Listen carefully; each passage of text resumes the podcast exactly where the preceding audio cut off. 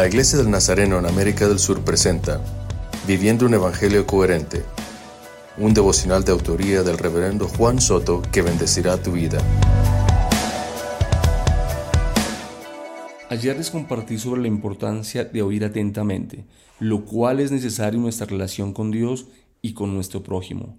Pero no podemos quedarnos solo en el oír la voz de Dios y sus instrucciones a través de la meditación de la palabra, la asistencia a nuestra iglesia local o de tiempos como este. Debemos oír atentamente y luego hacer, practicar la instrucción de Dios.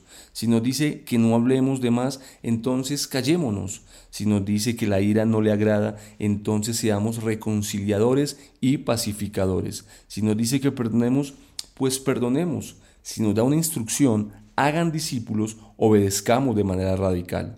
Oír la voz de Dios y no obedecerla nos hace necios. De nada sirve el conocimiento si no se practica. Ser hacedores de la palabra nos lleva a vivir en libertad y a estar firmes frente a la prueba y la tentación. Pidámosle hoy al Espíritu Santo que nos ayude a ser oidores y hacedores de su palabra.